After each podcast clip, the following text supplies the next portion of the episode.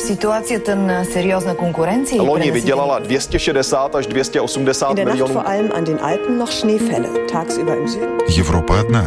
Европейцев миллионы. erinevalt kahest varasemast õhtust on tänane möödunud tunduvalt. Idag så besökte vdn Michael O'Leary Jobbik azonban bejelentette, hogy egyetlen rendezvényen sem Разные взгляды на жизнь в программе «Европа лично». Давать или не давать убежище россиянам, бегущим от мобилизации в страны Евросоюза. Зима на носу, а украинские беженцы в Чехии все еще живут в летних домиках. Грядущий энергетический кризис в Эстонии надеются пережить совместными усилиями. Подробности этих тем и не только в сегодняшнем выпуске программы «Европа лично». С вами я, Яна Ермакова, и начнем с новостей из Польши. Слово нашим коллегам, журналистам русской службы польского радио. Европейская комиссия разрабатывает новый пакет антироссийских санкций, включающий, между прочим, ограничения на импорт и экспорт стальных изделий, алмазов, химических продуктов и древесины. Ограничения должны также затронуть архитектурные и инженерные услуги. Что касается персональных санкций, то в список невъездных граждан Российской Федерации должны быть внесены лица, ответственные за организацию псевдореферендумов о присоединении к России оккупированных территорий Украины. После объявления в России частичной мобилизации десятки тысяч россиян покинули или пытаются покинуть Россию. Одна из стран, куда гражданам РФ не нужна виза – Турция. Журналисты радио Швеции в свежем подкасте попытались выяснить масштаб оттока российского населения в Турцию. Слово Нине Старцевой. С момента начала войны в Украине более 100 тысяч жителей России уехали в Стамбул. Но за последние два дня билеты на рейсы Москва-Стамбул уже распроданы. Такого наплыва приезжающих из России не было никогда. Ирина Лобановская руководит организацией, помогающей жителям России, желающим покинуть свою страну. Сейчас из России уезжает в два раза больше людей, чем в феврале и марте, говорит Ирина. Тогда многие ждали, что война скоро закончится. Никто не думал, что будет объявлена мобилизация.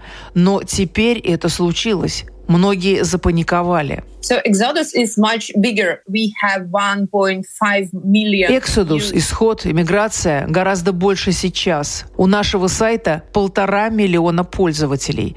Они ищут практические советы, как можно уехать из России. За последние два дня мы смогли помочь 100 тысячам людей, рассказывает Ирина. Она создала свою организацию после начала массового вторжения российских войск в Украину. Организация базируется в Стамбуле, куда 100 тысяч русских уже переехали за время войны. Первая волна эмиграции была сразу после начала российского вторжения. Тогда приезжали молодые россияне, критически настроенные к путинскому режиму. Сейчас абсолютное большинство иммигрантов – это мужчины призывного возраста. Definitely the majority. Большинство – мужчины. Я даже слышала о тех, кто оставлял в России беременных жен, которые не хотели рисковать жизнью отцов своих детей. Спрос на билеты из России огромен. Armenia. Вчера за час были проданы все билеты из Москвы в Стамбул и в Ереван. Продолжим тему российских беженцев. Что делать с российскими отказниками? Могут ли они просить убежище в Евросоюзе? Этим вопросом задаются и в Берлине. Тем более, что в ЕС ожидают значительного притока российских граждан, бегущих от войны. Будут ли страны ЕС предоставлять политическое убежище тем, кто уехал из России, пытаясь уклониться от мобилизации? О развитии этой темы в материале журналистов Deutsche Welle. В Германии вызывают большой резонанс сообщения о том, что из России массово бегут мужчины из-за угрозы мобилизации. Билеты стоили, когда я покупал, я, видимо, быстро сориентировался довольно.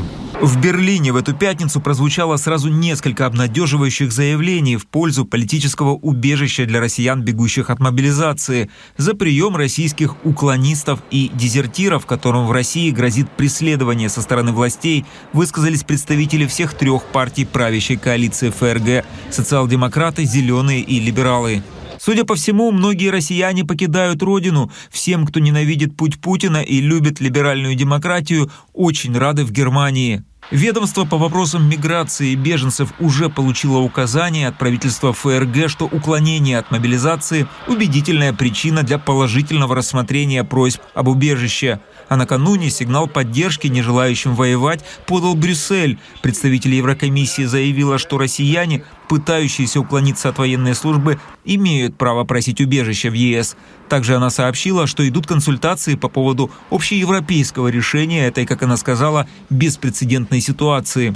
Однако ранее страны Балтии, через которые лежит путь россиян в ЕС, заняли совершенно их собственные мобилизации, а не тогда, когда российские граждане убивают, терроризируют, истязают украинских граждан. Мне приятнее видеть, как эти люди протестуют за прекращение войны, чем чем пытаются избежать дискомфорта для них самих. Конечно, если эти заявки будут ими поданы, они должны быть обработаны соответствующим образом, но оснований для предоставления убежища нет. В Финляндии в связи с внезапным массовым наплывом людей из России на сухопутной границе также намерены ужесточить правила въезда для россиян. Польша и страны Балтии ограничили все поездки для всех россиян из-за угрозы безопасности. И нам необходимо провести переоценку рисков безопасности. Тем временем Киев подверг критике сочувственную позицию Германии в отношении россиян. Однако общеевропейского решения пока нет. В Брюсселе уточняют, что каждая заявка на убежище будет рассматриваться отдельно. И учитывая то, что Россия является угрозой для европейской безопасности, некоторым гражданам могут отказывать во въезде или высылать из страны из тех же соображений безопасности. Финляндия также категорична в этом вопросе. Председатель парламентской комиссии по иностранным делам Юси Халла Ахо из партии «Истинные финны» считает, что решение запретить россиянам въезд в Финляндию является признаком того, что правительство не способно на решительные меры, кроме как в результате сильного политического давления. О развитии темы журналист телеканала «Юля» Любовь Шалыгина. По оценке Халлахо, нынешнее правительство лишено инициативности. В утренней программе «Юля» Халлахо также прокомментировал военную помощь Украине со стороны Финляндии и других европейских стран. Он подчеркнул, что военную помощь необходимо оказывать так долго, пока Россия ведет войну.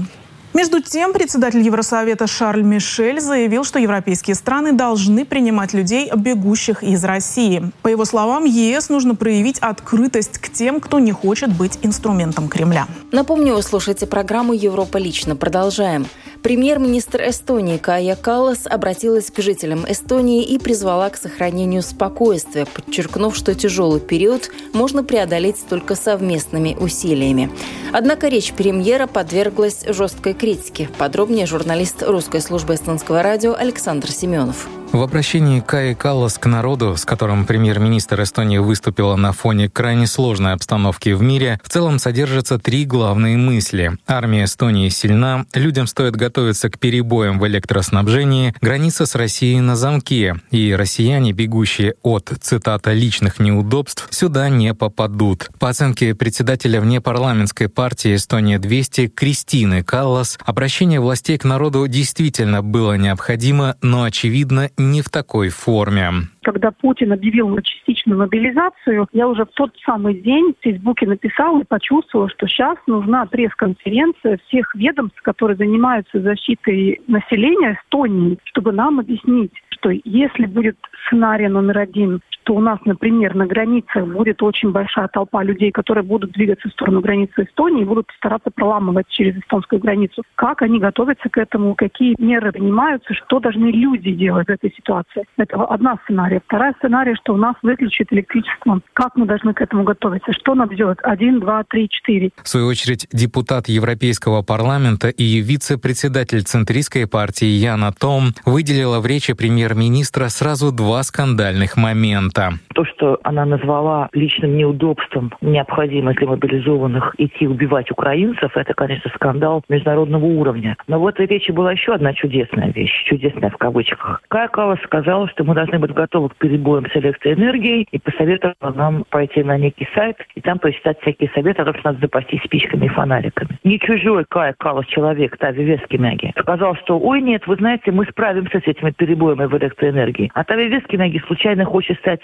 головой есть энергия. И вот это уже совсем плохо выглядит. Это выглядит так, на самом деле, как будто премьер-министр, сознательно или нет, делает свое обращение к нации для того, чтобы вымостить дорогу к вожделенному креслу отцу своего ребенка. Речь Каи Калас критикует и консерваторы. Слово депутату Риги Когу от партии Экре Марту Хельме. По сути дела, это уже предвыборная кампания. Но, с другой стороны, это говорит и о панике. Так как реформисты практически не занимались с оборонной политикой, не сделали десятилетками инвестиции в армию, в все, что нужно, чтобы на самом деле защитить Эстонию. Э, теперь они говорят, что все хорошо, все хорошо, ничего бояться не надо. Но если это все хорошо, а зачем такие речи? Зачем надо людям сказать, что не надо беспокоиться, все хорошо? Это, конечно, просто глупо. Э, действительно, я думаю, что бояться сейчас не надо, но зачем надо все время говорить, э, что не надо бояться? От новостей Эстонии к новостям Чехии. Зима на носу, а украинские беженцы в Чехии все еще живут в летних домиках и в кемпингах на базах отдыха. Такое жилье рассчитано только на сезонное проживание в мягком климате. Между тем, в горах Карканоша в 160 километрах от Праги уже выпал первый снег. Подробности в материале Лореты Вашковой, журналиста русской службы чешского радио. Зима холодно, а туалет там Здесь уже холодно, в туалет идти далеко, за водой тоже далековато. С маленьким ребенком это непросто. Сетует украинка Валентина, держа на руках двухлетнюю дочь. Часть беженцев из Украины обеспокоена тем, что до сих пор точно не знает, где проведет в Чехии предстоящую зиму. Бытовка, в которой обычно живут строители, в настоящее время ее занимает Валентина с дочкой, ухожена и прибрана. Тем не менее, за водой в туалет или в душ им приходится ходить в общее здание, расположенное в нескольких десятках метров Кроме того, с приходом осенней погоды в бытовке стало прохладно. С большим комфортом обустроенные домики с удобствами туристы, которые обычно приезжают сюда в более теплое время года, постепенно освобождают, поэтому вскоре Валентина с дочкой смогут переселиться на новое место жительства неподалеку. Это, по крайней мере, обещает ее отцу Виктору управляющий кемпингом Ян Шнайдер, предоставивший интервью редактору чешского радио Вацлаву Плехачу. Хачику. Три коттеджа уже должны освободить. Для Вали у меня найдется место получше. Но тебя, Виктор, я попрошу еще потерпеть и выдержать с женой там, где вы пока живете. Так что Виктору и его жене еще придется подождать переезда. Несмотря на это, отец Валентины не жалуется. Первым-наперво его заботит то, чтобы дочь с внучкой могли поскорее устроиться в лучших условиях. В автокемпинге «Роскошь» с весны живут уже около пяти десятков беженцев из Украины. За редким исключением исключением все они женщины либо дети. Все они должны переехать на зиму в туристические домики, либо в квартиры с ваннами, комнатами и отоплением.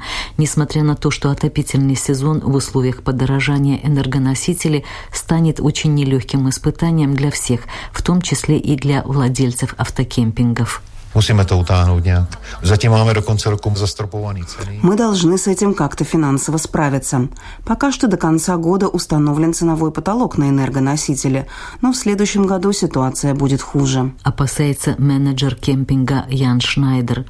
За каждого беженца государство выплачивает ему, как и другим гражданам, предоставившим временное убежище и разместившим у себя украинских беженцев, 200 крон, примерно 8 евро в день.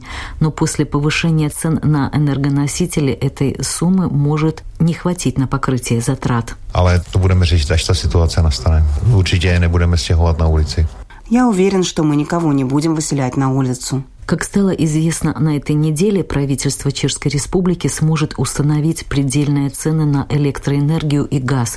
Правительство хочет ограничить цену на электроэнергию до 6 крон за 1 киловатт, это 0,24 евро, а цену на газ до 3 крон за 1 киловатт. Поправка к закону также направлена на защиту интересов потребителей, у которых в контракте указаны цены, установленные с оглядкой на цены на фондовых биржах. Добавлю, что аналогичная проблема с размещением беженцев в помещениях, не предназначенных для постоянного проживания, приходится решать и в других регионах Чехии.